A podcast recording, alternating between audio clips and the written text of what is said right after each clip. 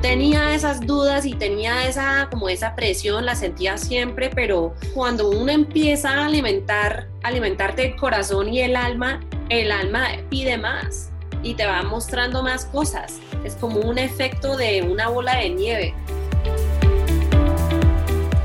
Esto es Hablando con Francisca y hoy te traigo una gran invitada, de hecho una gran amiga, una mujer con mucho flow, con mucho tumbado no es colombiana, es neoyorquina, pero echada para adelante, como decimos aquí en Colombia. Estoy hablando de Whitney Cox, quien trabajó en la Bolsa de Valores de Nueva York, Europa, por más de 15 años.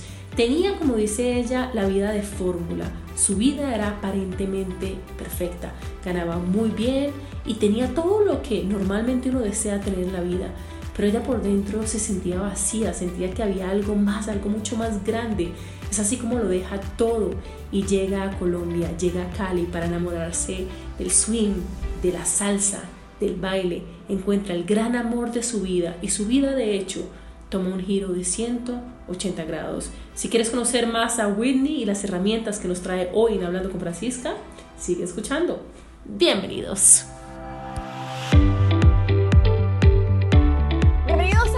Francisca, hoy estoy feliz porque tengo una súper invitada. De hecho, estamos en eh, la sucursal del cielo, estamos las dos en Cali, aunque no estamos físicamente juntas, pero las dos estamos en Cali. Así que a mi amiga Whitney Cox, mi gringa hermosa, mi monkey, bienvenida hablando con Francisca y gracias, gracias por aceptar esta charla. Ay, gracias Francisca, gracias por invitarme a este show. Un saludo muy especial a todos que están escuchando. Eh, estoy muy feliz de estar acá compartiendo con, con vos esta noche. Y nosotros estamos felices de tenerte. Whitney, comencemos con tu historia porque tu historia es, es una historia de verdad que empodera un montón y que cuando los que tenemos la oportunidad de conocerte de cerca, eh, pues siempre decimos, Whitney es una mujer maravillosa, pero aquellas personas que, que no te conocen de alguna manera se sienten muy tocados por tu historia. Entonces, eh, ¿cómo comenzó todo esto? Em, bueno, entonces, digamos que yo, yo crecí en el pueblo Pupi, con la familia Pupi, eh, todo lo que tenía que hacer. O sea, yo siempre hice mi vida a la fórmula, estudié, me desempeñé bien, eh, como una niña de familia bien, neoyorquina, entonces saliendo de la universidad buena entonces uno se metía a finanzas, a la bolsa de valores. Entonces mi papá trabajaba en la bolsa, mis hermanos, y las opciones era como que trabajar en la moda y no ganar nada, o casarte con un rico, o trabajar en la bolsa, y eso es lo que yo hice. Y nunca, realmente nunca pensé si era lo que yo quisiera hacer, pero simplemente lo hice porque, pero lo que hacía una persona, entre comillas, exitosa, esas cosas nunca me hacían feliz.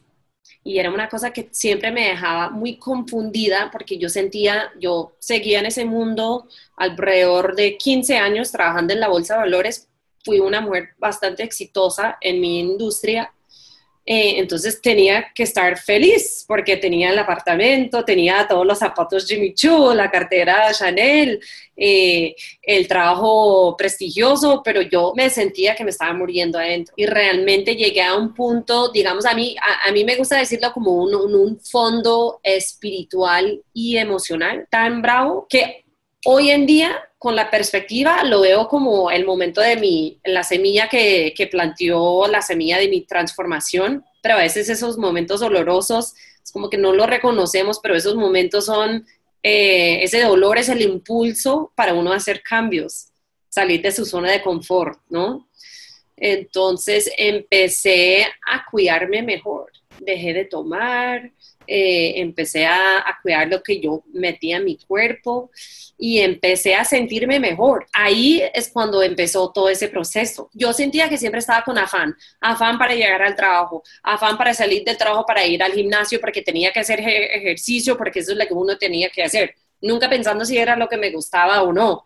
Luego corría para la casa a comer rapidito y corría para la cama porque me tocaba hacerlo todo otra vez y empecé eh, con esa nueva energía, volví a bailar, a tomar clases de baile. Y me pasó una cosa loquísima, eh, empecé a bailar con música en vivo en esas clases de baile africano y eso se, se volvió como un una ritual para mí. O sea, yo siento que mi, mi, mi alma, mi espíritu empezó a despertarse a través del, del sonido del tambor. ¿Y sabes lo que pasó? Mi cuerpo o mi espíritu empezó a querer más y querer más cosas que me hacían sentir bien.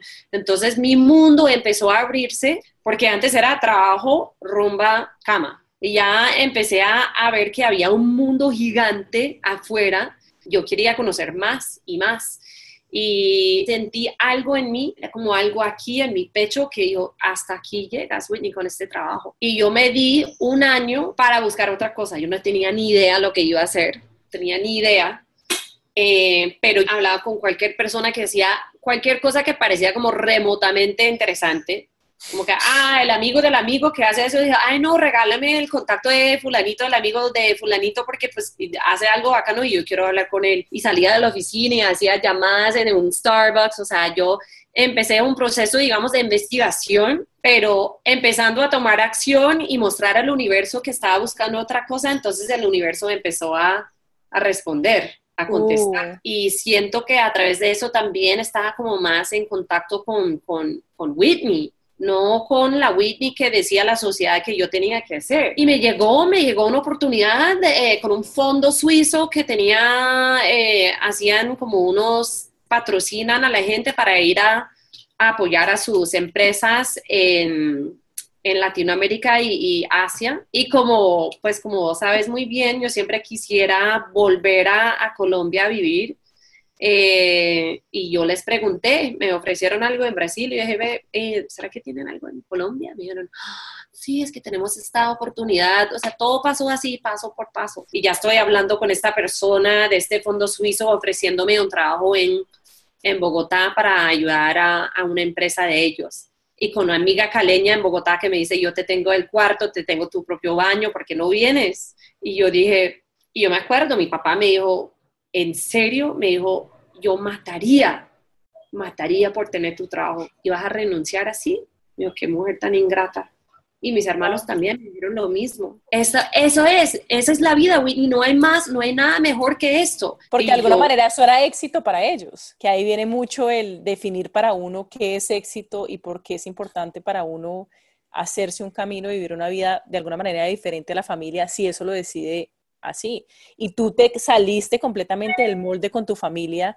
Y eso fue un tema que también te causó bastantes problemas, me imagino, con la familia, porque ellos no entendían para qué venías a Colombia, por qué lo dejabas todo. Y obviamente, pues como, como americanos o neoyorquinos, pues tenían mucho miedo también para mi seguridad, porque todavía había como esa fama de Colombia que es muy peligrosa, entonces estaban muy preocupados. Mi mamá, yo me acuerdo, mi mamá me dijo, pero ¿qué vas a ir a hacer a Colombia y, y te vas a devolver en dos años todavía soltera?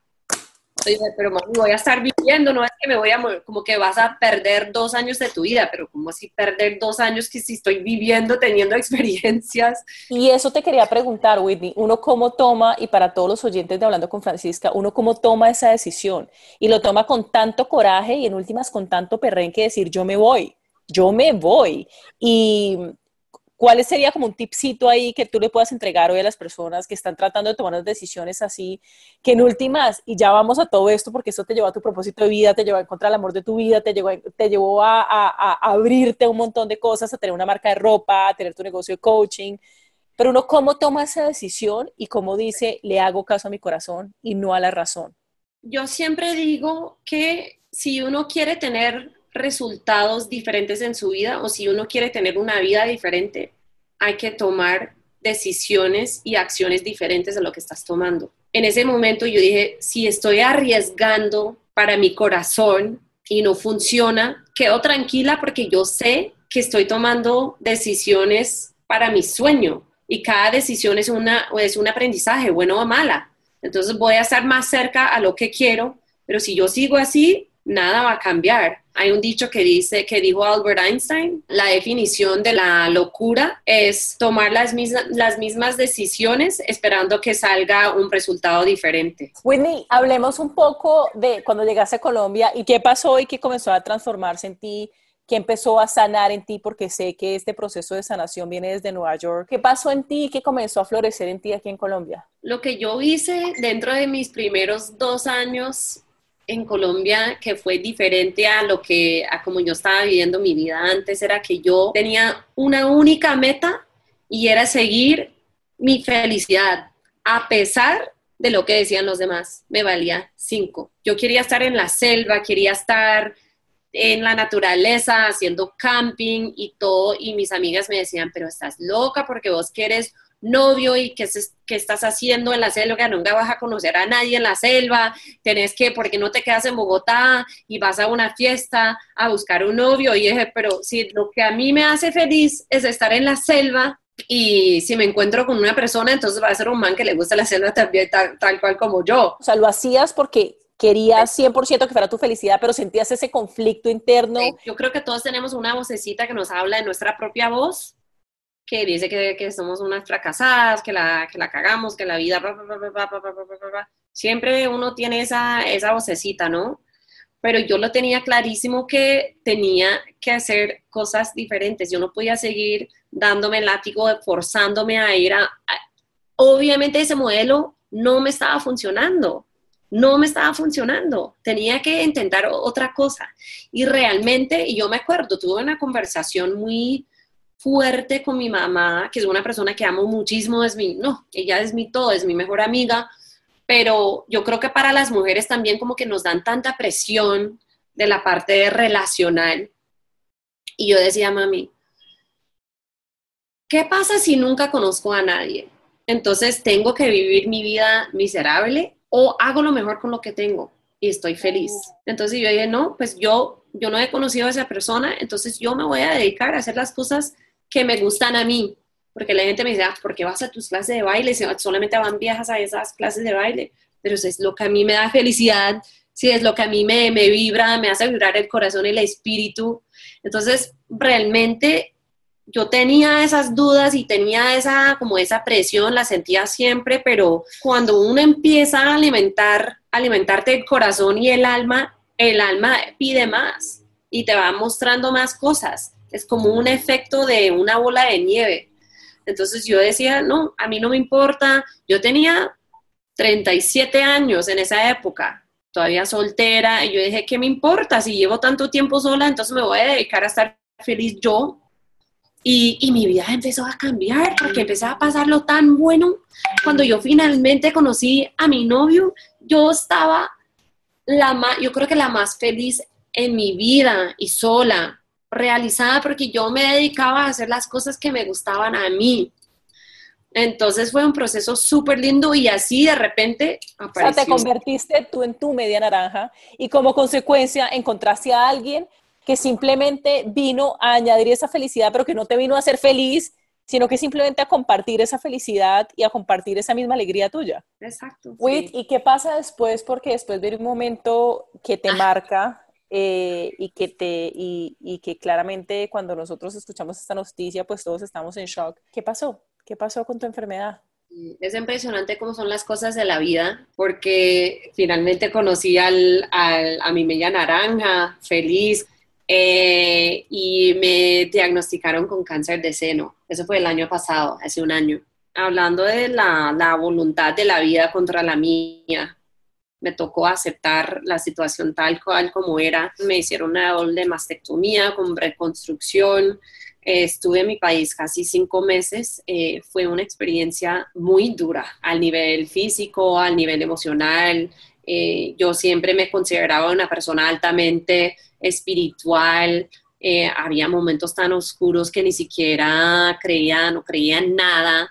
Una persona súper independiente, luego dependía de la gente para hacer cualquier cosa, ni siquiera podía levantarme la mano o, bañarme sola. Siempre fui una persona que planeaba mi plan de un año, mi plan de cinco años, y de repente tenía mi plan de, mis metas ya eran metas diarias, sobrevivir el día y prácticamente cada miedo se me cayó encima a la misma vez, o sea, vanidad, fertilidad, miedos financieros, miedos profesionales y también miedos relacionales, como que me va a dejar mi novio. Y es una cosa loquísima, eh, Francisca, te digo, porque en ese momento la vida me había quitado todo, todo, pero yo seguía ahí Y yo me acuerdo que por las noches, o sea, tenía tanto miedo y tanto dolor que yo no dormía. Y llegué a un punto en que dije, bueno, Whitney, esa es la realidad, esto te está pasando, ¿qué vas a hacer? Vas a pasar el resto de tu vida miserable, deprimida, una víctima que tenía, en ese momento era 100% justificable que yo me sintiera así, pero también hay otra opción, de hacer lo mejor con lo que puedes,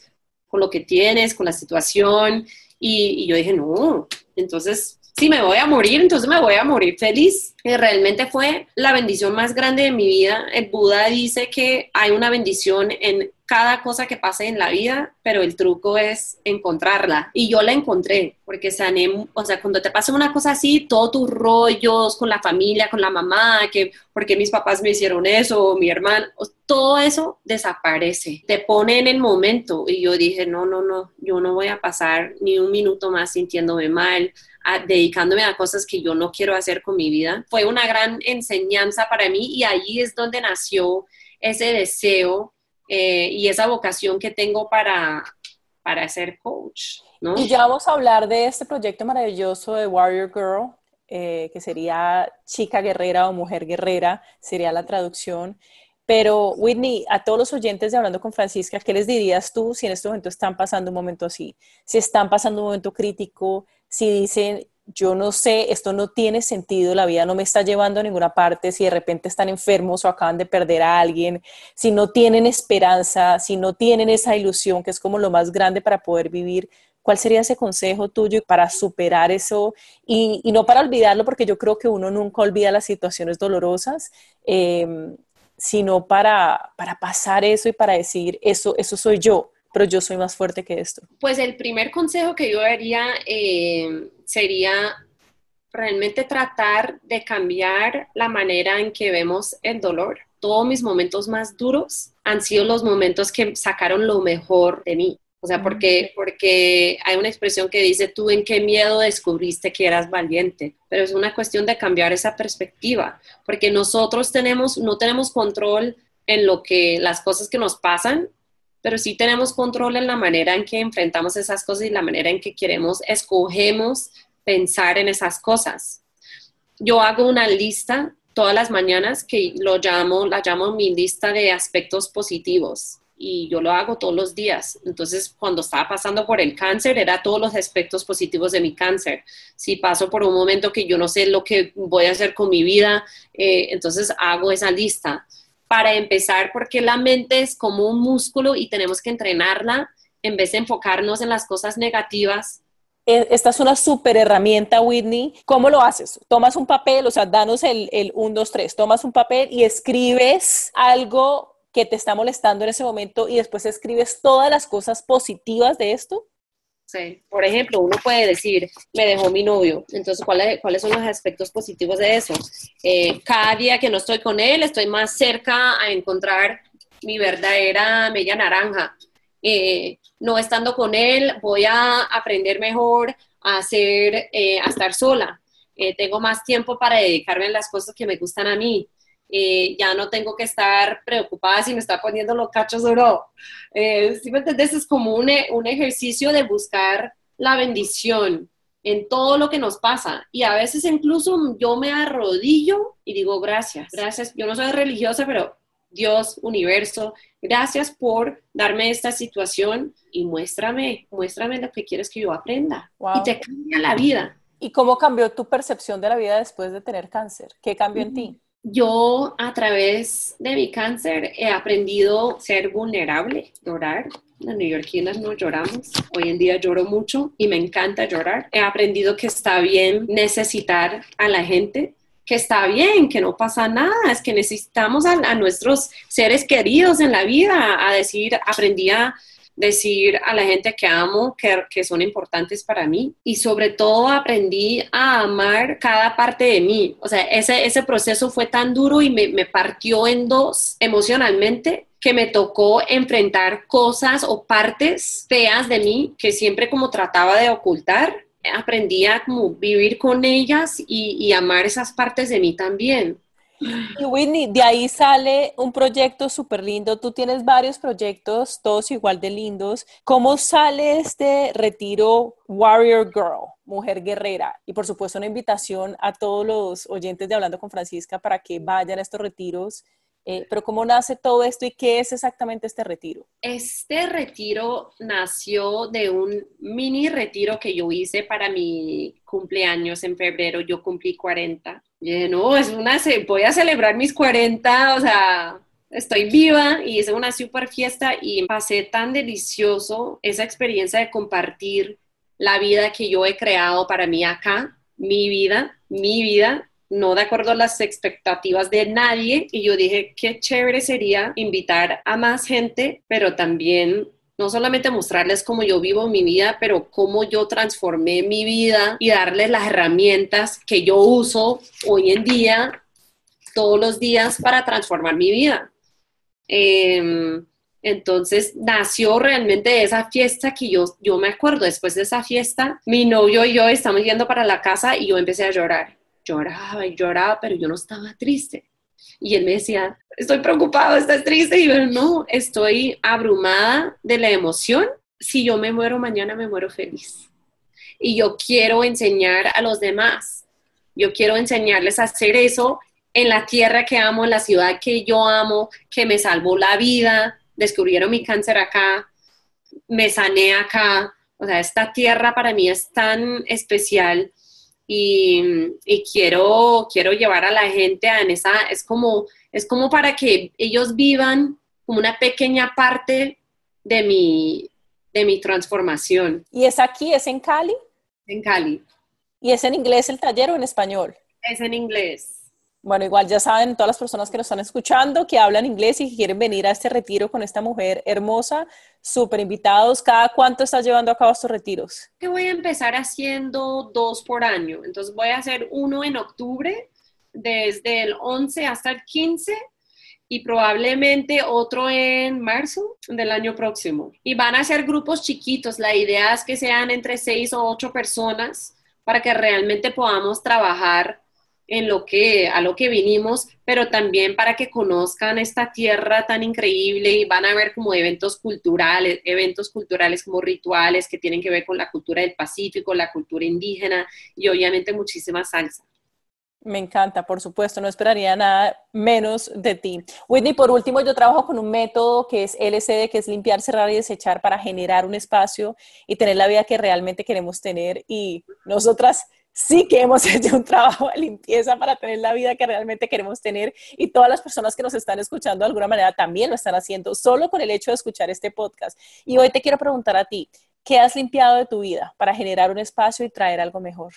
Sí, eh, pues yo he limpiado por eh, comenzando con mi cuerpo, ya no, ya no pongo eh, sustancias en mi cuerpo que me, que me envenenen, que me quitan mi energía vital, que me hagan sentir mal. Entonces yo he limpiado mucho ese, ese cuerpo, que es el cuerpo único, el único que tenemos en esta vida. Lo segundo es que has cerrado de tu vida. Yo he cerrado patrones o a mí me gusta decirles como sistemas operativos que ya no me sirven más y he desechado, em, he desechado relaciones que ya no me sirven. Yo soy mi, mi tesoro más importante entonces yo protejo, protejo a mi energía antes que todo. Whitney, gracias, gracias por todo el trabajo que estás haciendo, gracias por ser mi amiga, gracias porque de alguna manera siempre me sirves de espejo para, para ver lo que es posible, para ver la vida con positivismo, con amor, para vivir realmente en propósito de vida y yo creo que eres un ejemplo no solamente para mí, sino para todas las personas que te conocemos. Gracias, Francisca. También para mí es un honor poder hacer parte de este, de este proyecto tuyo tan impresionante para mí. También eres una mujer que siempre me has inspirado tantísimo y somos como dos almas gemelas en este camino de desarrollo personal que ha sido, realmente ha sido eh, una bendición para mí tenerte en mi vida. Así es. Y te seguiré cogiendo de la mano cuando me necesites y estoy segura que tú me seguirás cogiendo de la mano cuando yo te necesite. Así que esto apenas empieza a bailar salsa.